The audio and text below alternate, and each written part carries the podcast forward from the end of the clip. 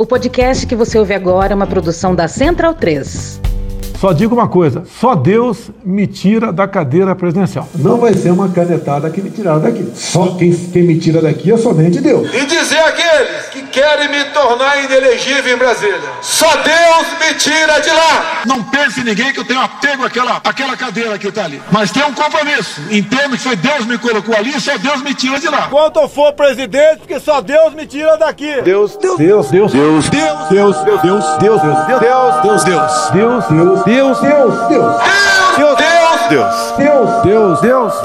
Ai, tá bom, já chega. Já conseguiste invocar a presença dele. No entanto, Jair, as notícias para o senhor não são boas. Deus declara seus atos institucionais divinais. Ato institucional divinal número um. Determina-se a imediata retirada de Jair Messias Bolsonaro! do poder e de todos por ele indicados, com consequente inelegibilidade e escrotização pública por toda a eternidade. É verdade, Deus que escreveu assim, a culpa não é minha. Ato institucional divinal número 2. Deus ordena ao capeta a construção de um círculo do inferno exclusivo para o capitão e seus generais. E por toda a eternidade escutarão constantemente duas canções e duas canções apenas.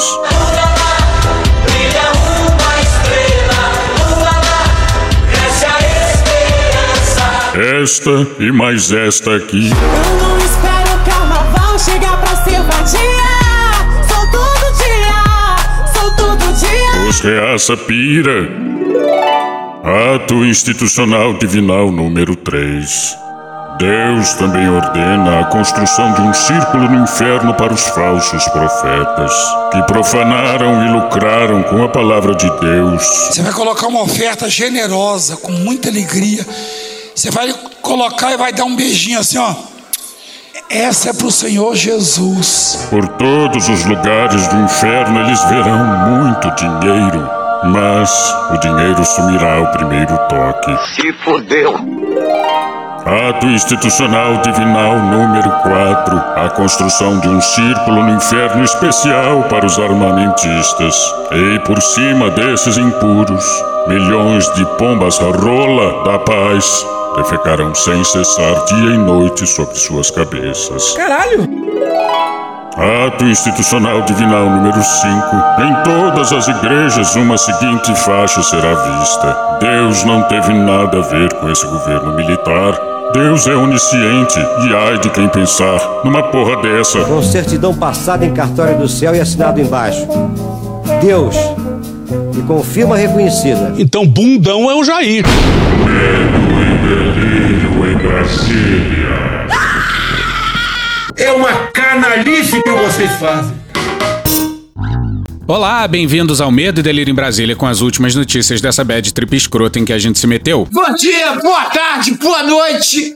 Por enquanto. Eu sou o Cristiano Botafogo e o Medo e Delírio em Brasília é escrito por Pedro Daltro. Esse é o episódio dias 1236, 1237 e 1238. é? Foda-se. E se tudo der certo, se tiver eleições, se o Bolsonaro perder e o resultado for respeitado, faltam 224 dias pro fim do governo Bolsonaro. Alegria!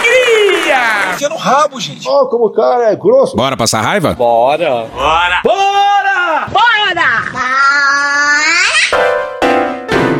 Projeto de nação, sabe o que é projeto de nação? Meu pau em sua mão. Porra. Pô, a gente foi pego desprevenido. Nas nossas cabeças confusas, o episódio tava lá, indo por um caminho e do nada, Do nada, manhã. na noite de domingo, Eu acho uma puta falta de sacanagem. fomos abalroados por mais uma estultícia verde-oliva. Eu não entendi o que ele falou. Você vai ver que o termo é adequado. E vai aí um beijo pro ouvinte que enviou a dica pra gente. O sequelado do Pedro, não lembra quem é mais, mas você sabe quem você é. Um beijo aí no seu períneo.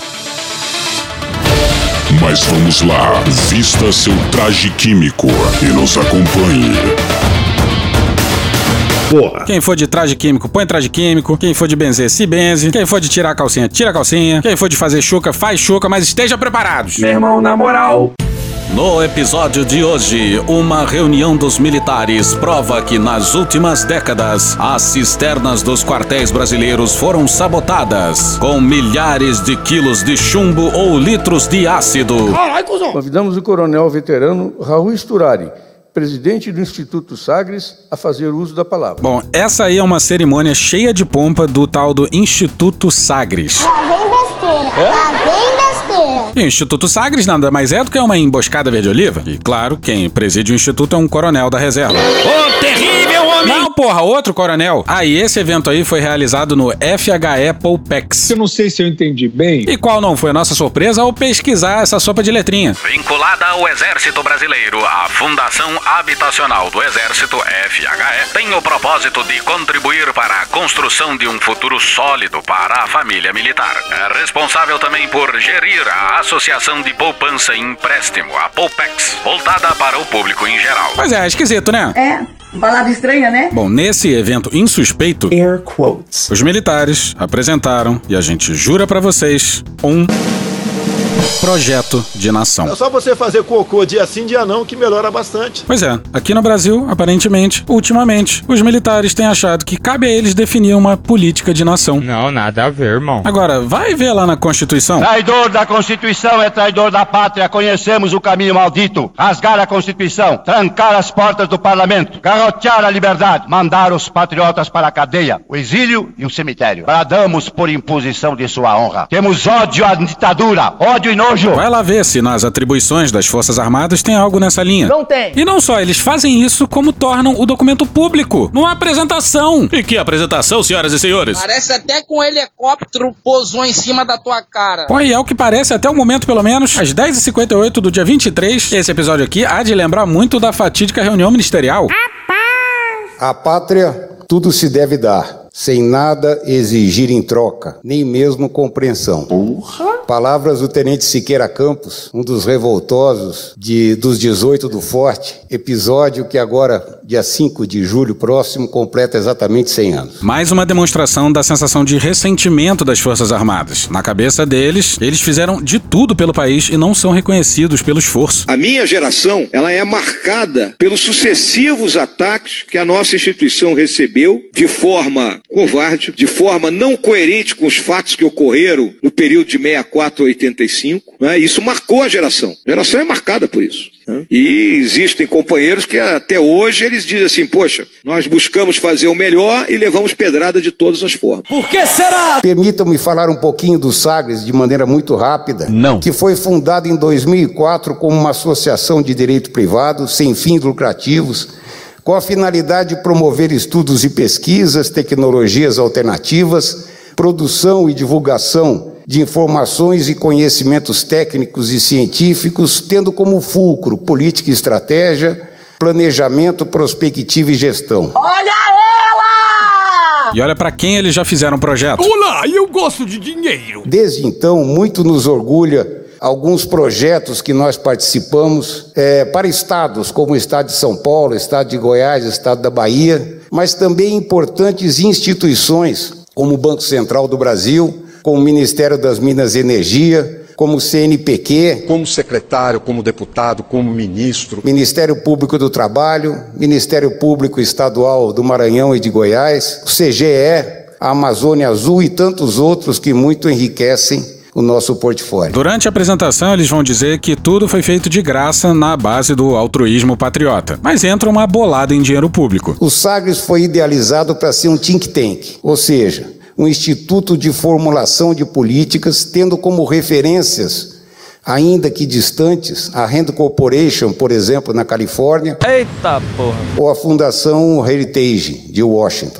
Em 2009, 2019, é um novo parceiro, General Vilas Boas, que há muito acalentava sonho semelhante, se juntou a nós, já estava fazendo acontecer, já estava fazendo acontecer, já estava fazendo acontecer. Como assim? Não entendi. E com a criação do Instituto General Vilas Boas, foi um grande parceiro que se somou a nós, fundamental para estarmos aqui hoje. Então, olha só, resumindo, é um projeto de nação feito por um instituto cujo presidente é um coronel da reserva e com a decisiva e fundamental participação do general Vilas Boas. Seu obtuso. Uma autoridade militar que, mais do que em parte responsável por estar aqui, ter tido a oportunidade e a coragem de, como soldado verdadeiro, da pátria influenciou no destino da nação. O meu prezado General Vilas Boas. E olha o que o Instituto do General Vilas Boas publicou em outubro de 2020. O Instituto General Vilas Boas assinou um memorando de entendimento com o Instituto Sagres, Política e Gestão Estratégica Aplicadas, para desenvolver o Projeto de Nação, idealizado pelo General Vilas Boas. Caralho! O Projeto de Nação é um dos pilares do IGVB e aspira a ser a sonhada grande estratégia brasileira. Você é maluco? É? A grande estratégia brasileira. Fazer cocô dia sim, dia não. Parece ser verdade que o Sagres é um instituto de fachada. Durante a apresentação e no tal documento de projeto à nação, eles sugerem que é algo feito pela sociedade brasileira. Mas não. É mentira dele! Tudo indica que isso aí é só exclusivamente coisa dos militares. Volta pro palestrinha. Palestrinha. E o momento é muito oportuno, porque estamos também, neste ano, e isso é parte, estamos comemorando o bicentenário da nossa independência. E é impossível falar em independência, falar em nação, sem a gente incluir o primordial conceito de liberdade. Vai tomar no cu, cara. Toda hora essa discussão, cara. Eu sou a pessoa que posso garantir a sua liberdade. Liberdade que está sendo perigosamente ameaçada. Acabou tua liberdade. Na atual conjuntura envolvendo todo o Ocidente. E o que é o Ocidente? Ronald Reagan. Quê? Ronald Reagan. É o quê? Yo, yo, yo, yo, yo! Seu chapa Ronald Rios na área novamente. Não. Ronald Reagan. The left, the right, in the middle. Ex-presidente norte-americano e um dos expoentes do moderno liberalismo. Porra, tanto presidente americano pra ser citado. O cara mete um Reagan, porra. The truth about trickle-down economics is it doesn't work. Trickle-down economics has never worked. Ah, poderia ser pior, poderia ser o Nixon. Well, when the president does it, that means that it is not illegal. Poderia ser o Trump. You are fake news. Costumava dizer, abre aspas, a extinção da liberdade nunca está a mais de uma geração. Pânico comunista. Pânico comunista. Pane, pane, pane, pane, pane, pânico comunista. Foi o liberalismo que inspirou os líderes da Revolução Gloriosa de 1688 na Inglaterra.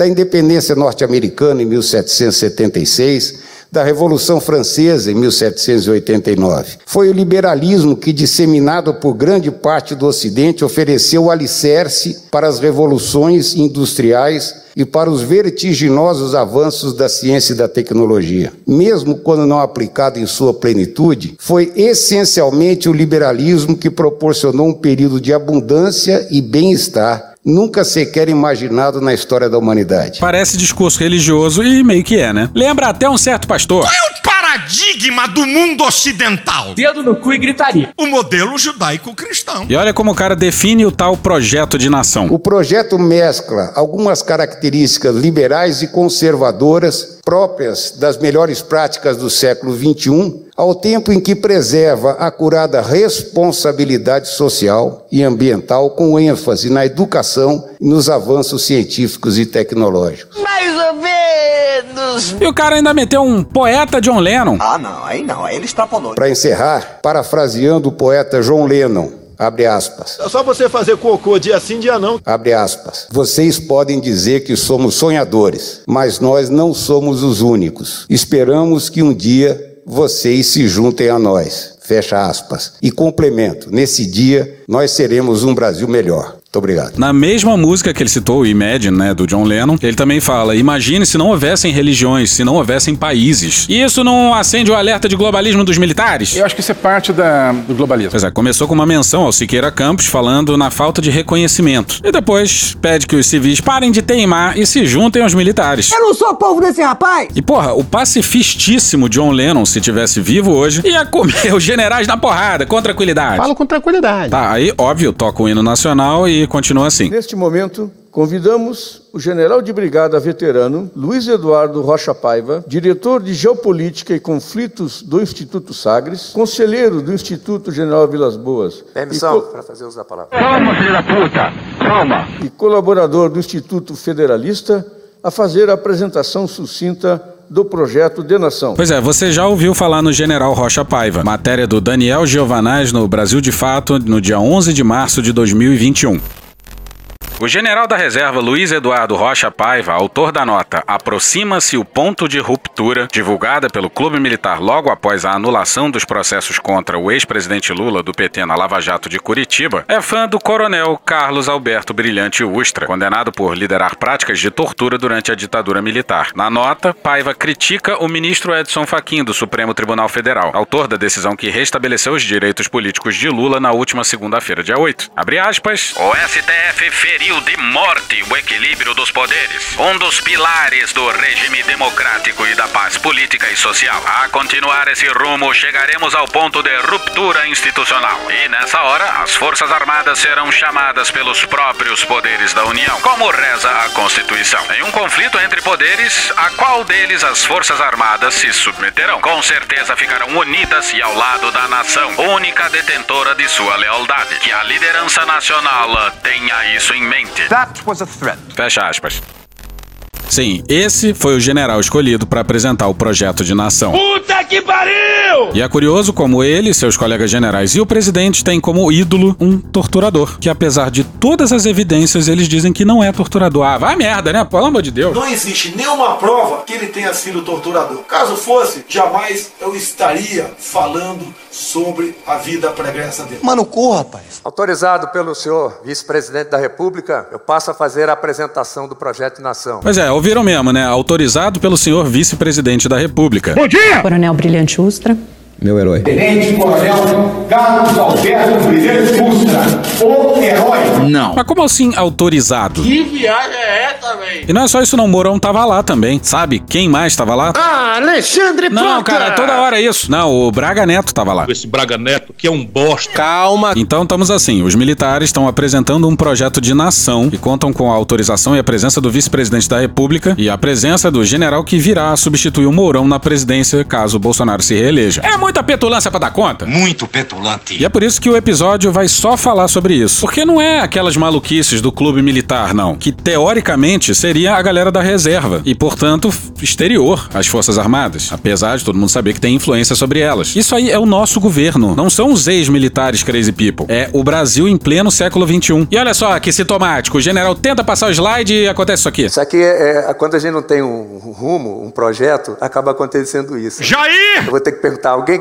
o que, que eu posso fazer para isso funcionar. Vamos ver. Boston Medical Group. Ah, funcionou. Pois é, daqui a gente se lembra aqui, o Braga Neto também se atrapalhou ao começar a fatídica reunião ministerial. Eu sei que não tem nada a ver, mas a gente vai pegar no pé sim. Pô, pessoal que não sabe mexer no PowerPoint vai fazer projeto de nação. É muito mais físico do que intelectual. E a apresentação é naquele padrão militar constrangedor. Uma bosta. Não sabe uma merda. Mas agora vamos pro. Seu Rolando Lero! Então, quando a gente tem um projeto de nação, a gente tem o rumo e e a gente vai no rumo certo. Então, vamos entender aqui qual é a ideia desse projeto de nação. Onde que está falando? Todos nós sabíamos que é uma necessidade e uma unanimidade. A necessidade desse projeto de nação é uma unanimidade nacional. E aí, E aí que surge um mapa mundi com um pequeno círculo sobre o Brasil, bem no meio do mapa do Brasil, com duas setas, uma puxando pra cima e outra puxando pra baixo. vamos lembrar lá dos anos 1960, até um pouco antes, quando o Brasil era em torno da 50 eh, economia do mundo, de repente, de repente não. Meus amigos. Meus amigos não, amigo caralho. De repente não. Anos depois, em 1984, é a oitava, o oitavo PIB do mundo. Claro que eles iam falar de si mesmos. O período militar não foi ditadura como a esquerda sempre pregou. E a gente jurou que eles iam começar com aquela história de Guararapes e 374 anos do Exército. Mas não, começaram nos anos 60 e acabaram nos anos 80. Por que será? E meteram um JK ali no meio pra não ficar feio. Mas no slide tá só 1960. O que é que aconteceu? Aconteceu algo como alguns projetos de nação, não de longa duração, mas que existiram ao longo desse tempo. Podemos voltar lá atrás, ainda nos anos 50, Juscelino Kubitschek no seu plano 50 anos em 5, um projeto. Né? Depois vemos os governos militares com os projetos nacionais de desenvolvimento. E aí aquilo que eu falei aqui, se um sistema e um país não tem o um norte, cada membro segue numa direção. E aí há uma dispersão de esforço, dispersão de recursos. E você disse que é liberal? Ah, alto lá, né? Não vamos nos iludir.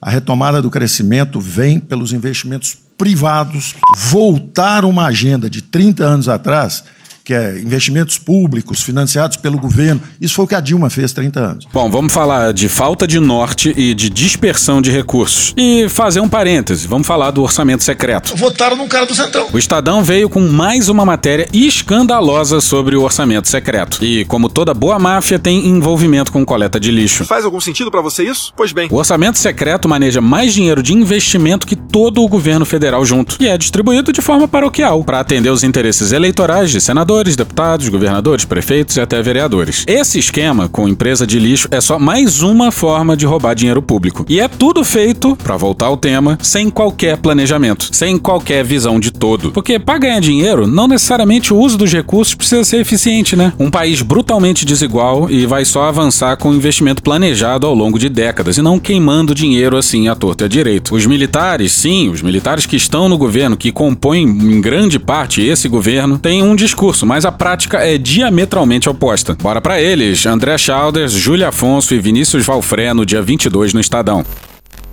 Do jeito que está montada, a compra dos caminhões pelo governo para atender sua base no Congresso não segue nenhuma política pública de saneamento básico e não garante todas as fases da coleta de lixo. Caminhões são destinados a pequenas cidades sem qualquer plano para a construção de aterros sanitários, como determinado em lei. No Piauí, por exemplo, o lixo coletado é jogado em terrenos a céu aberto em 89% das cidades. Mesmo assim, a prioridade dos políticos do estado foi a aquisição dos veículos. Por que será?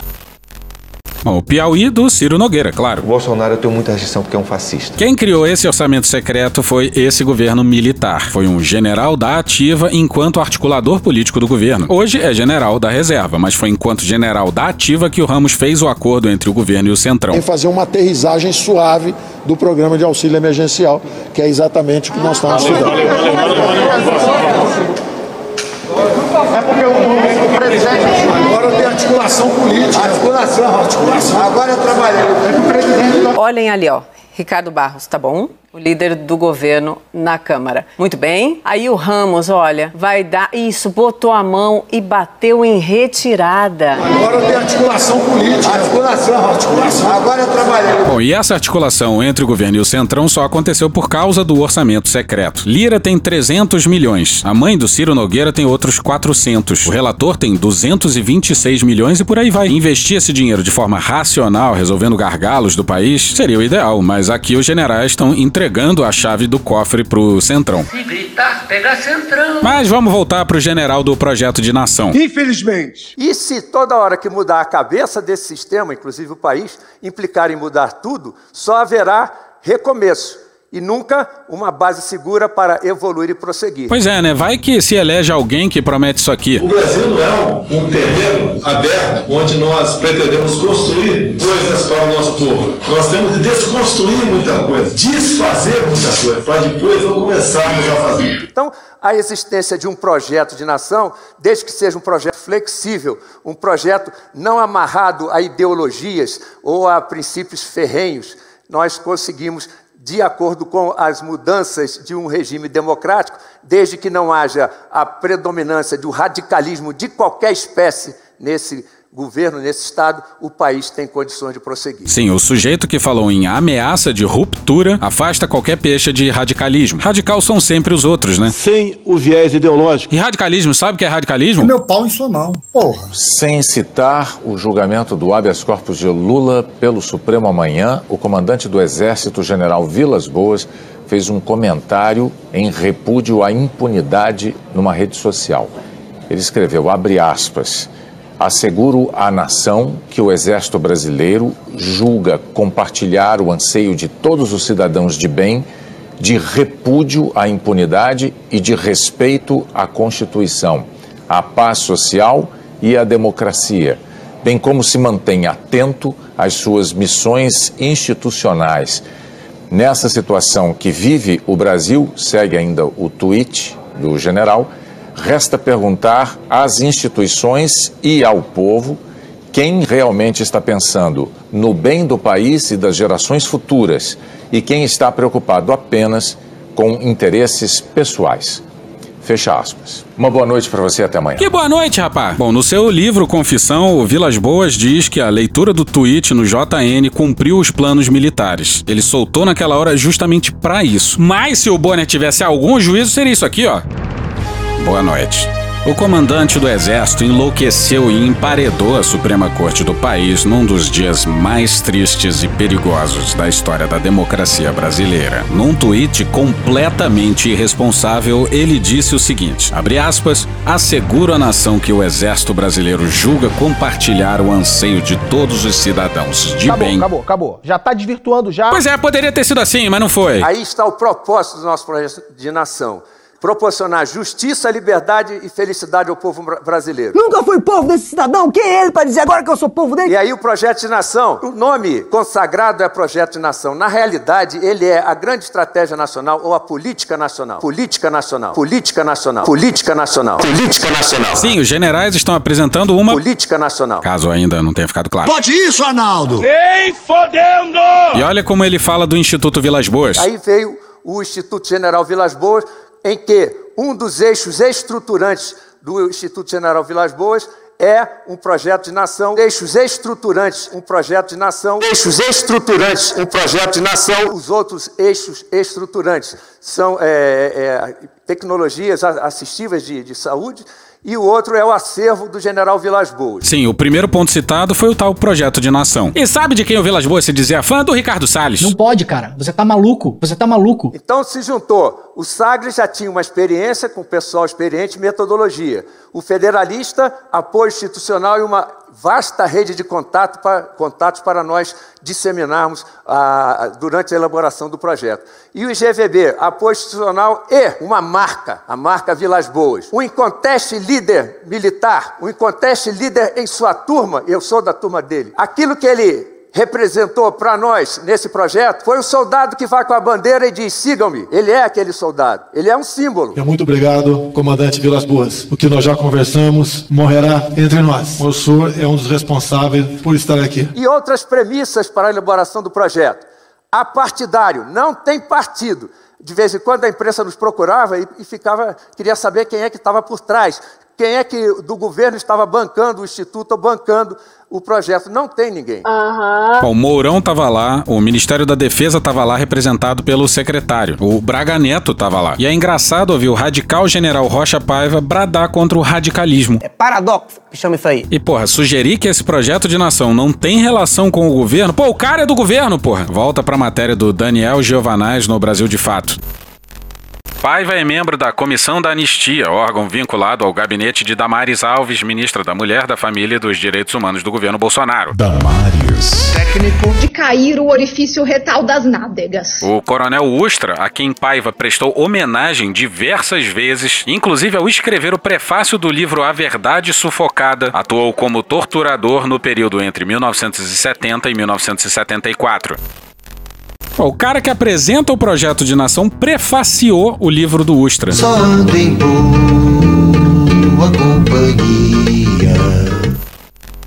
Abre aspas. Ustra se tornou um dos símbolos da vitória da nação sobre os que pretenderam estabelecer o sanguinário regime socialista no Brasil. Ideologia do atraso e da violência fratricida, hoje reconhecidamente fracassada. Essa cambada que tentou chegar no poder em 64, se tiver chegado, ele tava fudido todo mundo aqui. Ele tá felicíssimo cortando cana, ganhando 20 dólares por mês. Ele era o doutor Tibiriçá, comandante destemido e líder da gloriosa Operação Bandeirante. Honraria que o fez alvo de permanente perseguição revanchista, alimentada por representantes da antiga esquerda revolucionária, encastelados nos altos escalões da República após o início dos anos 90. Fecha aspas, diz outro texto assinado por Paiva sobre Ustra. Um herói nacional.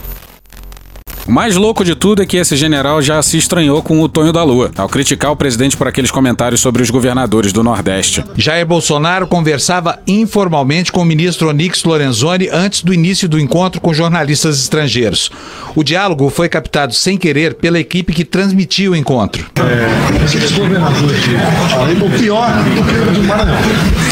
Tem que ter nada pra esse cara. Os governadores do Nordeste divulgaram uma carta de protesto contra o uso pejorativo do termo Paraíba para se referir aos nordestinos e também contra a possibilidade de discriminação na liberação de verbas para o Maranhão, como sugere a conversa gravada. Pois é, o general foi brindado com o seguinte tweet presidencial. Abre aspas. Ah, sem querer, descobrimos um melancia, defensor da guerrilha do Araguaia, em pleno século XXI. Fecha aspas. E olha só o mundo louco no qual a gente vive, em que o sujeito que fez prefácio pro livro do Ustra foi taxado de comunista pelo capitão. Mas voltemos a esse, obviamente, notório. Comunista! É apartidário, não tem radicalismo de qualquer natureza e é independente, ele não é oficial. Esse projeto não serve para linhas de pensamento radical de qualquer espécie, seja no limite direito ou no limite esquerdo do espectro ideológico. Não serve. E é curioso como isso é algo que ele precisa reforçar, né? Significa. E ele já foi disponibilizado ao governo. O governo pode, porque é o único ente que pode tocar esse projeto para frente. É o governo. Não adianta pegar uma confederação, porque ela tem um, um, um horizonte restrito. Quem pode implementar esse, um projeto de nação, que a gente sempre fala que não tem, não tem, não tem, agora tem. Significa, significa, significa. Significa, significa, significa. E tá aí o motivo desse general estar protagonizando o episódio de hoje. Esse plano já existe e tá sendo tocado desde 2019. Você vai ver que cada ponto desse plano descreve perfeitamente o governo Bolsonaro. A economia tá bombando. O general fala sobre áreas temáticas do projeto de nação. Teu cu! E lá pelas tantas. Na área de segurança e relações externas, a diplomacia, a defesa, a inteligência estratégica e o campo informacional, um campo novo, muito importante. Atenção, é agora que o bicho vai pegar. É o que a gente vê hoje em dia, a narrativa, a importância da narrativa para evitar é, percalços nos caminhos que nós andamos. É uma narrativa política. Tem uma narrativa mentirosa contra este homem que Deus levantou para comandar a nação brasileira. E continua a narrativa de que o governo não está fazendo nada. Vamos seguir. Um momentinho só para tomar um copo d'água aqui. Um banquete e um copo d'água não se nega a ninguém. E aí nós fizemos então a consulta Álgores. E aí nós tivemos o apoio do general Mourão, que nos permitiu ir aos ministérios, não para receber o mailing dos ministérios, para levar a consulta aos ministérios, porque eles têm eles disseminar no Brasil todo, eles mesmos, os ministérios. Nós não pegamos o mail de ninguém, eu estou esclarecendo isso porque já saiu na imprensa coisas que não são verdadeiras. Sim, os generais deram as ordens e todos os ministérios tiveram que contribuir com esse grande show de insanidade. E tenha sua calma, porque o melhor ainda está por vir. Mas antes das aspas mais alucinadas já lidas no medo e delírio, o general de novo voltou a citar o Tenente Siqueira Campos. Isso aqui é o Tenente Siqueira Campos, um dos heróis dos 18 do Forte. Ele não morreu ali, ele depois ainda participou de várias revoltas no país. A pátria tudo se deve dar. Calma, vocês estão de cabeça quente. Sem nada pedir, nem mesmo compreensão. Tenente Siqueira Campos, herói dos 18 do Forte. Vilas Boas, esse trabalho é teu também, porque você sempre sonhou com isso. Pois é, um traço forte do bolsonarismo e desse governo militar é o ressentimento. Mas, agora sim, senhoras e senhores. Vai começar a putaria! Esse tal projeto de nação imagina um Brasil em setembro de 2035. E olha o nível de comprometimento. Pedro da Altro teve que se cadastrar no Instituto Sagres para receber o PDF. Uma merda. E é tudo por demais espantoso. Solta o arquivo X! A conjuntura mundial nesse ano de 2035 apresenta-se marcadamente complexa e com relevantes peculiaridades. A máfia chinesa. Os obstáculos, contudo, têm sido enormes. A grandeza do Peru. Movimento internacionalista cujo objetivo é determinar, dirigir e controlar as relações entre as nações e entre os próprios cidadãos. Eu acho que isso é parte da, do globalismo. Por meio de posições, atitudes, intervenções e imposições de caráter autoritário, porém disfarçados como socialmente corretos e necessários. Carga pesadíssima de loucura e conspiração que existe nesse termo aí, o marxismo cultural. Marxismo cultural, das civilizações. Porra. É praticamente um forchan, mas ao invés de jovens em céu, senhores de idade fardados, cheios de medalhas, desimportantes, mas cheios de medalhas. Não tô ofendendo nem agredindo ninguém. O que vai a seguir poderia ser do PCO, por exemplo, mas é do Exército Brasileiro. No centro deste movimento está a elite financeira mundial. Ator não estatal constituído por mega investidores, bancos, conglomerados transnacionais e outros representantes do ultracapitalismo com extraordinários recursos financeiros e econômicos.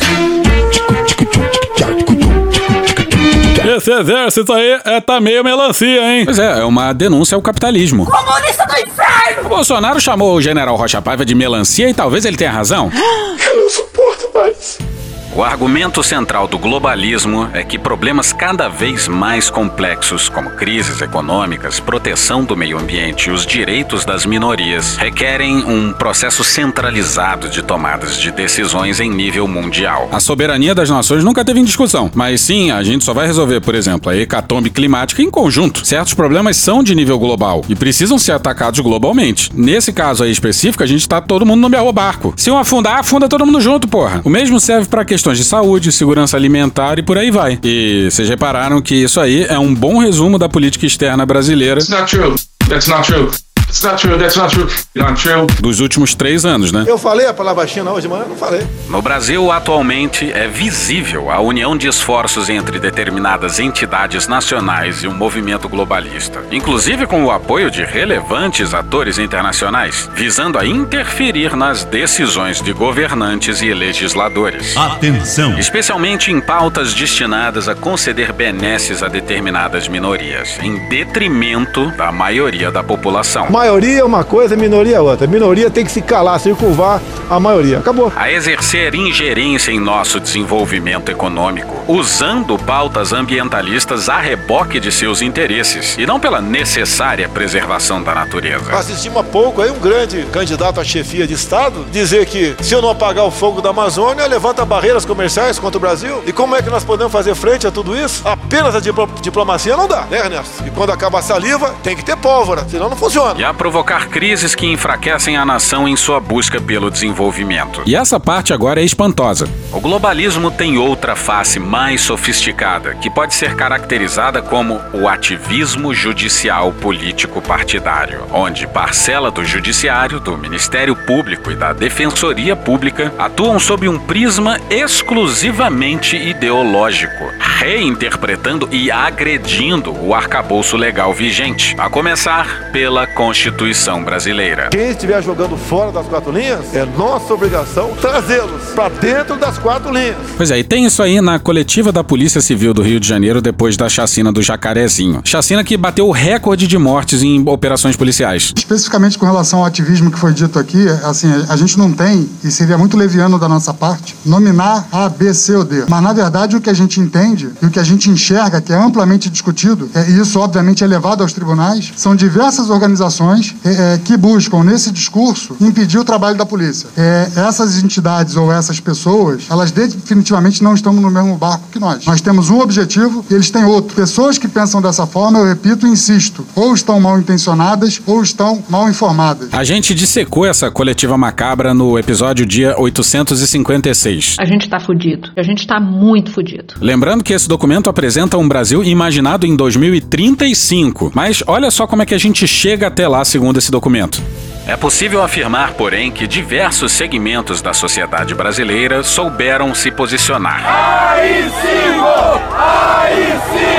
De modo a elevar a capacidade do país para enfrentar os desafios do jogo do poder nacional e internacional. Assim é que, nas últimas duas décadas, sucessivas manifestações de grande porte Se o povo assim o desejar, uma concentração na Paulista para darmos o último recado para aqueles que ousam açoitar a democracia. Repito, o último recado. tiveram como ator coletivo significativa parcela do povo que hoje se identifica como conservador e liberal, pressionando por mudanças estruturais no sistema de educação e no sistema político, em um processo que culminou com o despontar de novas lideranças.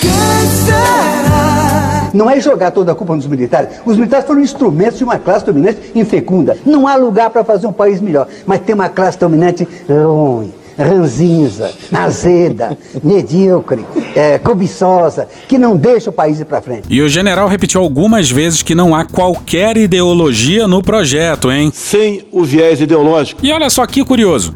Nesse campo, o agronegócio brasileiro tem obtido sucessivos ganhos de produtividade, ampliando nossa vantagem competitiva em âmbito internacional. Para se ter uma ideia, atualmente o país produz cerca de 35% a mais do que há 15 anos, sem desmatamentos significativos e de maneira ambientalmente responsável e sustentável. Bom, resta saber o que eles consideram como desmatamento significativo, né?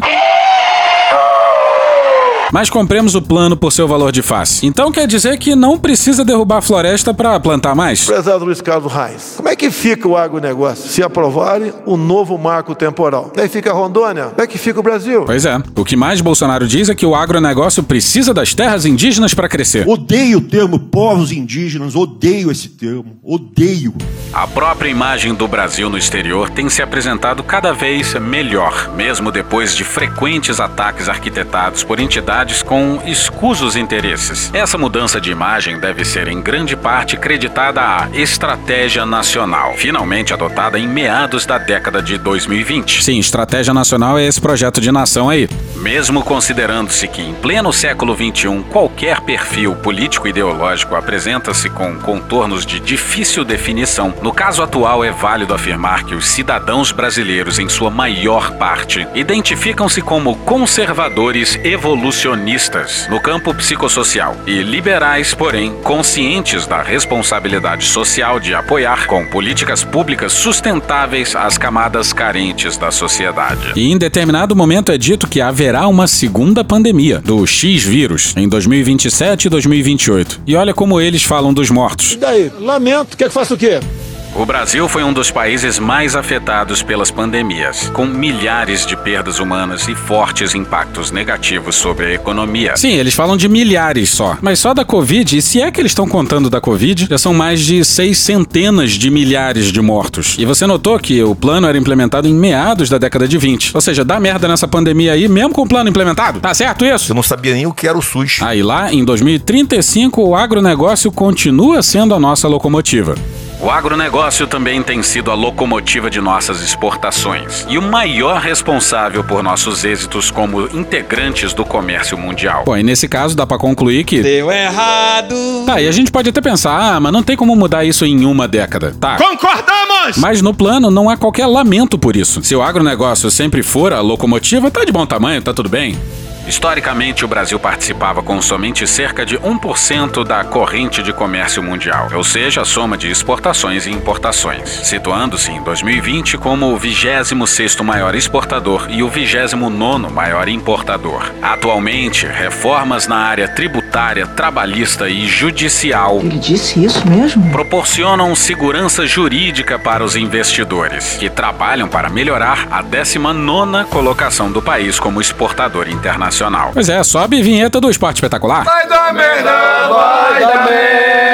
Bom, vamos lá. Já teve reforma trabalhista e mais umas quatro mini reformas que de nada adiantaram. Já teve reforma previdenciária, em que os militares saíram ilesos, claro. Então falta dessa lista aí a reforma jurídica, né? Dia desses saiu notícia aqui que o Bolsonaro quer maioria no Senado só pra conseguir o impeachment do Xandão e dos outros ministros que atravessam na sua frente. Então, então, então sai, sai, sai da minha frente. Sai, sai, sai da minha frente.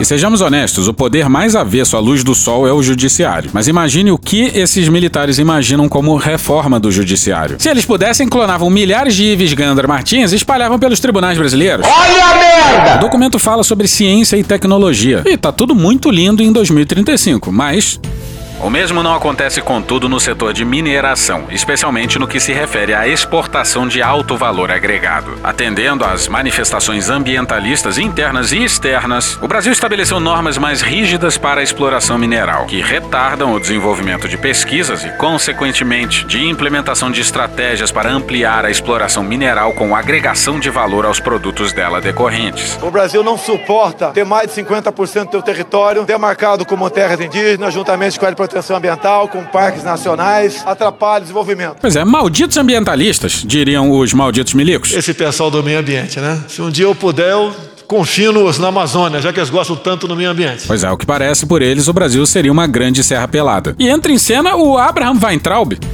Há tempos, uma parcela de nossas crianças e adolescentes sofria com a ideologização do sistema educacional. Meu Deus, a gente vai cansando, sabe? Com a doutrinação facciosa efetuada por professores militantes de correntes ideológicas utópicas e radicais. Você tem balbúrdia e doutrinação em toda parte. Com prejuízo da qualidade do ensino. Foram décadas de atraso que condenaram o país ao subdesenvolvimento e à baixa produtividade. Os tempos, né?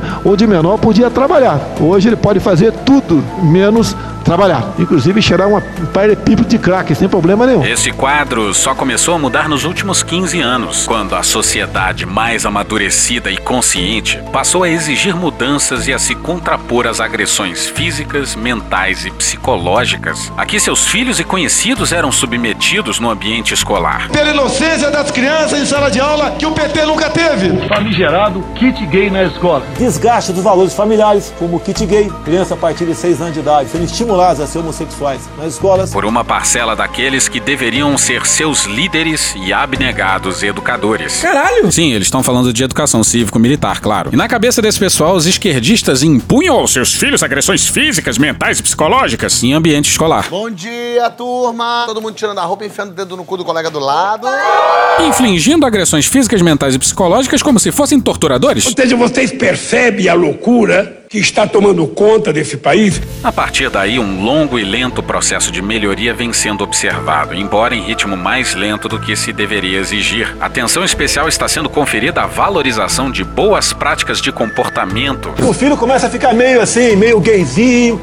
Leva um couro, ele muda o comportamento dele. Civismo. Quem tem andado pelo Brasil vê cada vez mais, em qualquer lugar, as cores verde e amarela predominando e muito sobre o vermelho. Cidadania e disciplina dos alunos. Vocês precisam voltar a ter o direito de exercer autoridade em sala de aula. Bem como a formação e ao aperfeiçoamento de professores no tocante aos aspectos profissionais, comportamentais, morais e éticos. Pois é, teve pastor ministro da Educação atirando involuntariamente, mas atirando num aeroporto. E o dinheiro do MEC tinha que passar por pastores. Você só receberá verba por intermédio de um pedido do pastor da Assembleia de Deus. Passemos para as universidades. Eu imagino que eu coma mais couve do que esse pessoal fuma maconha.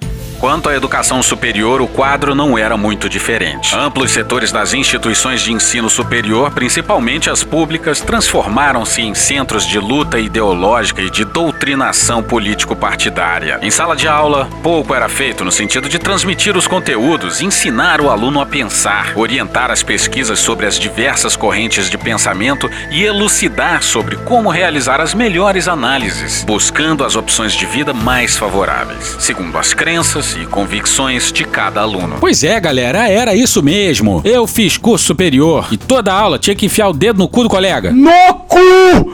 No cu! Eu não tô doido, não! Pânico moral. Pânico moral.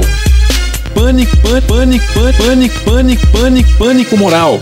Tudo era feito para que o aluno fosse obrigado a pensar exatamente como pensava o professor. Caso contrário, não conseguiria se formar e tampouco seria aceito pelo grupo. Deixa eu falar uma coisa, você tem quantos anos, menino? Pois é, é puro ressentimento. A gente estava na madraça dos comunistas, que é a universidade. Então tem dois professores que ousaram dar apoio científico ao Jair Bolsonaro. De dois mil professores, eu e ele fomos os únicos. E reparou como tudo isso aí tá em prática desde 2019? Essa parte aí da educação é Vélez Rodrigues, Abraham Weintraub e o pastor homofóbico do MEC. Todo esse plano aí não é algo hipotético, não. Um cenário hipotético apenas, hipotético. Sai daqui, Abraham! Isso aí já tá em andamento. E se eles perderem a eleição, tudo vai por água abaixo. Então aí começa a fazer sentido, começa a tomar corpo a conexão entre os militares e a cada vez mais constante e presente sabotagem ao sistema eleitoral. Ele não precisa ser inteligente para entender isso. Um marco importante para a melhoria de desempenho das universidades públicas, mas que sofreu forte resistência para vingar, foi a decisão de cobrar mensalidades ou anualidades. Segundo critérios que levavam em conta a renda pessoal do aluno ou de seu responsável, o número de alunos sob o mesmo responsável, a concessão de bolsas a alunos de camadas carentes e para os de elevado nível de desempenho. Pois é, o que eles querem é acabar com a educação pública. E isso é um passo fundamental para esse objetivo. Afinal, eles são contra a política de cotas. Paulo Guedes falou contra empregada doméstica ir pra Disney. Então pra cima da gente não! Porra, e a parte do SUS pegou a gente desprevenido, a gente tem que confessar. O terceiro e último componente do IDH é a saúde, fundamental para o bem-estar da população em todo o planeta. Historicamente, o Sistema Único de Saúde, o SUS, consome considerável parcela do orçamento nacional e atende precariamente os cidadãos. Bom, esse atendimento precário aí salva muita gente todos os dias e atende a maioria das pessoas no Brasil e evitou que a carnificina da pandemia fosse ainda maior. Ah, cara, quem fala de eu não tô com vendo, tá vendo?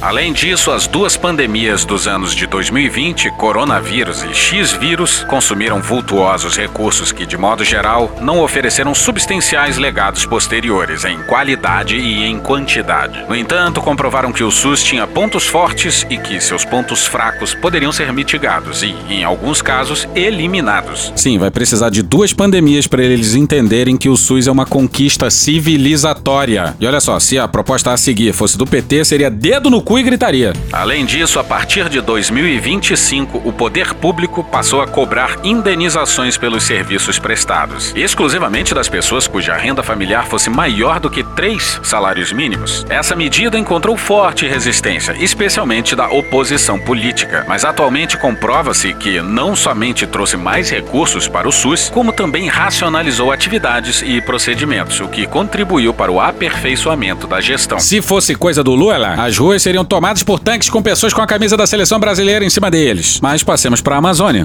A Amazônia sempre demandou do Brasil e agora mais do que nunca capacidade de dissuasão militar extra-regional e de projeção de poder por parte das nossas Forças Armadas. Com o amadurecimento da sociedade, com maior participação de conservadores e liberais, Pô, cara, de novo, cara! é possível afirmar que nos últimos anos significativos segmentos sociais passaram a identificar as ameaças potenciais e reais ao país e, particularmente, à região norte. E passemos à segurança pública. A partir dos anos 2020, sucessivas políticas de segurança pública foram concebidas e implementadas, com razoável permanência, assertividade e rigor. Por seu turno, um novo arcabouço legislativo dotou a justiça de normas legais específicas e mais severas, voltadas ao combate ao crime organizado, tornando os processos mais ágeis e eficazes. Nós vamos botar em pauta o excludente de licitude, porque o policial tem que, ao cumprir sua missão, ir para casa descansar e não aguardar a visita do oficial de justiça. Gostaria muito de um dia aprovar o excludente de licitude, para que vocês, após os termos da missão, fossem para casa, se recolher no calor de seus familiares e não esperar a visita de um oficial de justiça. 111 morreram. Repito, foi pouco. E olha como acaba essa descrição sobre o Brasil em 2035. Esse é o Brasil de hoje. Nos últimos 15 anos, muito foi feito, mas a sensação que perdura nas novas gerações de líderes e pessoas que ocupam posições de destaque em seu ambiente social ou de trabalho, em todos os setores e em todos os níveis, é que muito ainda resta por fazer. Os êxitos, mesmo parciais, podem ser creditados a um redobrado esforço de uma grande parcela da população brasileira que, reconhecendo-se como conservadora e liberal, De novo isso? resolveu entrar no jogo e participar mais proativamente da política e das decisões nacionais, fazendo valer a vontade popular no âmbito de um sistema democrático em seguido aperfeiçoamento que, com suas virtudes e seus defeitos, é o único caminho para o desenvolvimento socioeconômico pacífico e sustentável. A parcela conservadora e liberal da sociedade não está no jogo político? Pois é, o projeto de nação é simplesmente uma grande Ramificação, um pouquinho à direita. Só que não é um pouquinho. Os insucessos também foram muitos, mas perfeitamente compreensíveis em meio aos embates daqueles que, mesmo tendo opiniões divergentes, desejam o bem-estar de seus compatriotas. As poderosas lideranças patrimonialistas e fisiológicas, em grande parte corruptas, e as correntes de pensamento ideológico radical e liberticida, Nos afastamos de uma ideologia de esquerda cujo ato final era roubar a nossa liberdade. que ocupavam amplo espaço no espectro político-social do Brasil foram enfraquecidas, o que fortaleceu a coesão, o civismo e a confiança no futuro por essa imensa maioria da população, determinada, ordeira e trabalhadora, que deseja legar um país melhor para seus filhos e netos. E pô, sabe o que é mais triste? É que a gente perdeu pra esses caras aí. É o gol da Alemanha. É pior do que o 7 a 1 Em qualquer outro país isso seria loucura, demência, sei lá. Aqui é programa de governo, implementado há três anos e que eles querem que dure até 2035, pelo menos. Mas voltemos pra cerimônia. Nesse momento, convidamos o general Antônio Hamilton Martins Mourão, vice-presidente da República. Bom dia! Susto, caralho! Precisamos, nesse momento, de uma liderança ou de lideranças que sejam reformistas, que sejam inspiradoras. A questão do cocô, é só você cagar menos. Que sejam agregadoras e que sejam facilitadoras. É pra puta que eu pariu, porra! Liderança que seja inspiradora, para que a nação como um todo, para que cada um dos brasileiros e brasileiras confie nos seus homens públicos, entendam que eles estão no serviço público para servir e não para se servir. Pretendo beneficiar o filho meu, sim, pretendo. Aí, todos os generais do governo agora recebem acima do teto, tá ok? Que seja uma liderança agregadora. Canalhas! Canalhas! Canalhas mil vezes! Mas é Mourão e os generais fingem que não é com eles. Não fode, meu irmão. Tu mudou foto de perfil, botou bandeira verde e amarela, enfiou a camisa do Brasil no- na bunda, encheu o saco de todo mundo pra botar esse jumento lá. Agora tu aguenta, vai segurar na piroca dele até o final. Tu vai bancar esse merda lá, seu merda. Essa conta irá para as Forças Armadas. Chama aí, Cunha. Que Deus tenha misericórdia dessa nação. Mas até o momento ele não teve. Porra. E hoje a gente fica por aqui. Esse episódio usou áudios de SBT News, Planalto, Pablo Vitar, Costinha, Vinícius de Moraes, Programa do Datena, Gil Brother, Hermes e Renato, Choque de Cultura, Igor Guimarães, Carla Bora, Franciel Cruz, Casimiro, George Michael, Mark Snow, Instituto Sagres, Programa Silvio Santos, Cine Trash, Jovem Pan, BMCBDF, TV Câmara, Programa do Ratinho, Léo Stronda, Dom e Juan, Professor Pasquale, Rede Globo, Cartoon Network, Matheus Canela, Pânico, Bonitinha Mais Ordinária, Ronald Rios, Talk Show, Sport TV, NBC News, Meteoro Brasil, Hora do Rush, Falha de Cobertura, Game of Thrones, Leandro Hassum, Opaí, ó, Canal Meio, The Noite, Rádio Mani News FM, Diogo Defante, Stallone Cobra, Boston Medical Group, Marco Antônio Vila, Veja, TV Brasil, Poder 360, CNN Brasil, UOL, Intercept Brasil, CBN, Toquinho Vinícius, Tony Ig e Vaistone, Band Jornalismo, Rony Von, O Povo Online, Midcast, Mr. Catra, Meteoro Brasil, DJ Sadam, BBC World Service, Metrópolis, Cecília Oliveira, do Fogo Cruzado, Belo, Roda Viva, Desmentindo Bolsonaro, Samuel Mariano, Ludmilla Anitta Snoop Dogg, Programa Cadeia, AFP Português, TV Senado, Nova Escola, Gaveta, Porta dos Fundos, Estadão, Samira Close, Portal Uai, Jorge Vulgo Dudu, Conversas Cruzadas, Regina Roca, Chico Botelho, Globo News, Daniel Furlan e The Office. Thank you! Contribua com a nossa campanha de financiamento coletivo. É só procurar por Medo e Delírio em Brasília no PicPay ou ir no apoia.se barra Medo e Delírio. Porra, doação ao caralho, porra. Não tem nem dinheiro pra me comprar um jogo de videogame, morou, cara? Pingando um capilé lá, vocês ajudam a gente a manter essa bagunça aqui. Assine o nosso feed no seu agregador de podcast favorito e escreve pra gente no Twitter. A gente joga coisa também no Instagram e no YouTube. E o nosso Faz Tudo Bernardo coloca também muita coisa no Cortes Medo e Delírio no Telegram. E agora a gente também tem uma loja, loja.medo e delírio em Brasília.com.br. Eu sou Cristiano Botafogo, um grande abraço e até a próxima. Bora passar a raiva junto? Bora. Permite uma parte? Não lhe dou a parte. Não lhe dou a parte. Quando a gente ouve aí é, ele falando que não, não vai ser preso de nenhuma maneira, que nunca será preso, né? E fala justamente sobre essa questão de 64, né? Que agora tentam nos roubar com a caneta, diferente daquela época. Como é que o senhor entende, hein, essas últimas falas é, do presidente Jair Bolsonaro, professor? Olha, Fabiola, não são surpreendentes. Por quê? Porque aquele que nega o Estado de Direito, evidentemente que ele passa a negar tudo aquilo que decorre das leis, das normas legais e constitucionais. Quando ele diz que não vai ser preso, ele quer dizer: olha, não adianta ter poder judiciário, não adianta ter vias recursais, ter ministros, nada disso adianta, porque eu não serei preso. Quer dizer, num estado de exceção, que é o que ele aposta, ele afirma que não será preso. Então ele despreza o tempo inteiro o Estado de Direito, a Constituição, a, a, a Constituição e as instituições. É o tempo inteiro. Isso indica, eu vou usar essa palavra indício, indicativo, esses indicativos, essas presunções, essas circunstâncias apontam, indicam que o Bolsonaro prepara o tempo inteiro um golpe.